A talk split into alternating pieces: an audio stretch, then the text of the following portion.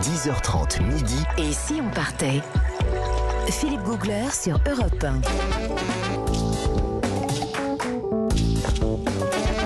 Ah, on est bien au Kenya. Ah ben vous êtes On vraiment mal. musicien, hein, là bien. ça y est, là il bouge. On est bien. On va y on est rester longtemps. Ah oui. d'ailleurs. Alors nous avons exploré la savane, nous avons rencontré les Big Five. Nous sommes au Kenya sur Europe 1 jusqu'à midi.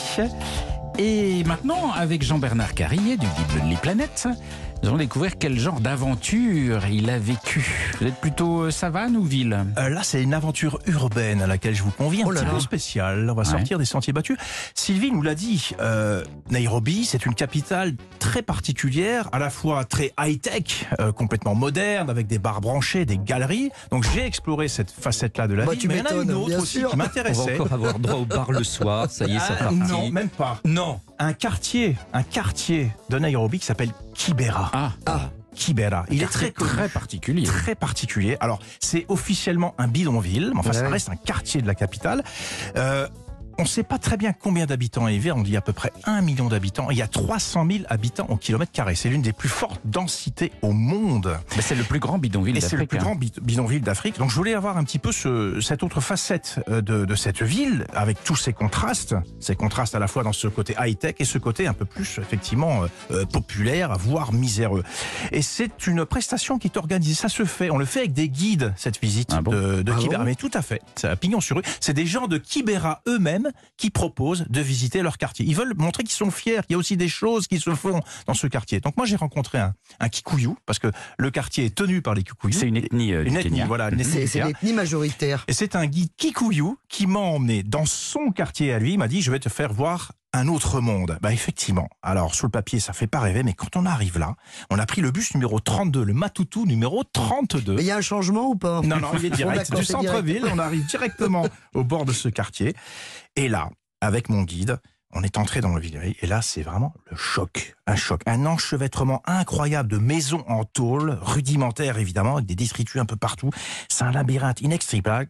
Inextricable. On fait 10 mètres, on est perdu. Donc je peux vous dire, je, je vais accrocher la manche. Ouais. 10 mètres, on est perdu. Je vous assure que c'est vraiment vrai, ça. c'est vrai. un labyrinthe euh, absolument incroyable. Donc, sans guide, Et là, je me suis, pas on est complètement perdu. Et je dis, si mon guide me lâche, je vais jamais m'en sortir. Je le tenais par la manche, comme ça, c'était vraiment mon fil d'Ariane Mm. à l'intérieur de ce quartier. Et là, il m'a dit, écoute, euh, je vais te faire une super surprise. Je vais te montrer l'artère principale de notre quartier. Ah oui. Je me suis demandé, mais qu'est-ce que ça peut être l'artère principale? On est déjà dans des petites allées, euh, petites avenues. J'ai dit, mais sur quoi ça va déboucher tout ça? Il m'emmène, on, on marche, je sais pas, peut-être 10 minutes, un quart d'heure. Je sais pas du tout où on était. Je dis, on est complètement perdu. Et, et là, à un moment donné, c'est quand même fou. L'artère principale, c'est tout simplement la ligne de chemin de fer qui traverse ce Ouais, quartier-là.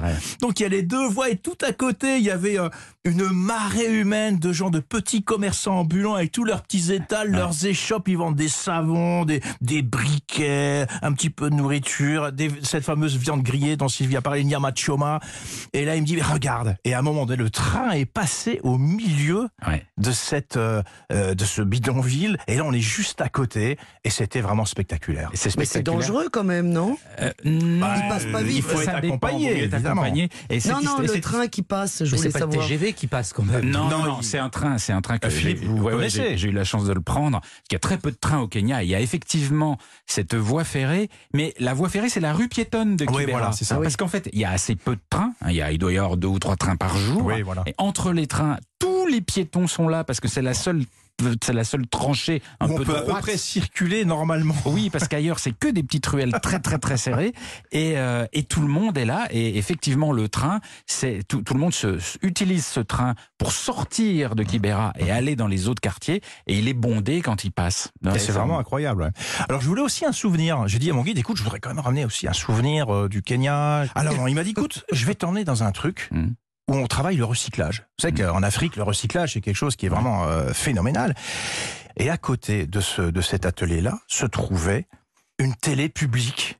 Une télévision Ah publique oui. avec un match de foot. Oui, oui, c'est vrai. Il y a des Et là, il y a les jeunes qui m'ont dit hey, toi t'es français, you're French, Mbappé, Mbappé, Mbappé. Je dis oui, oui, je- effectivement. euh, Et avec mon geeky couillon, on s'est assis là, on a regardé cette, euh, cette, euh, ce match de foot à la télé. J'étais Ouais. bienvenu parce que j'étais français et quelque part, j'étais le pays de Mbappé.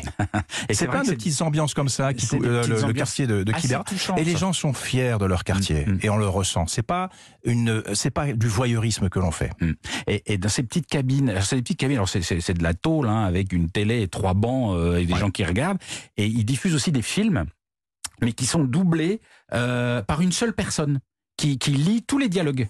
Et donc, euh, voilà, alors il met pas vraiment le ton, hein, mais et donc c'est et tout le monde vient voir le film comme ça dans cette Mais c'est plein d'ambiance, de micro-ambiance comme Ouais. ça. Et en fait, on est, on se sent pas. Alors, il faut être accompagné. Je l'ai dit, c'est super Mm. important. On n'y va pas seul. Mm. Mais quand on est accompagné, c'est des gens qui vivent sur place. Ils vous font, euh, ils vous intègrent dans cette vie quotidienne et qui finalement, bah, vous, le quartier vit. C'est une vraie vie. C'est On pas. se sent pas en on insécurité. se sent pas en insécurité. Exactement, exactement. Il n'y a pas du tout de C'est- sentiment. Sylvie, vous connaissez, vous avez pratiqué un peu Ki- Kibera? Oui, euh, c'est- vrai que c'est- un quartier où les gens sont après sont attachants parce qu'ils Oui, ils- côté attachant. ils ont euh, ils, ils oublient que vous, vous êtes là, ils vivent leur vie et, et- et c'est sympa d'avoir cette, cette autre vision aussi euh, aussi du Kenya et de rencontrer et de rencontrer des, des Kenyans dans leur dans leur vie de tous les jours. Ouais, absolument.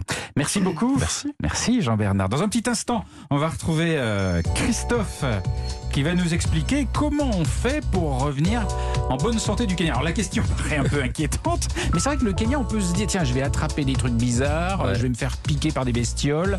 Comment est-ce qu'on fait dans un instant sur Europe 1 Et si on partait? Philippe Googler sur Europe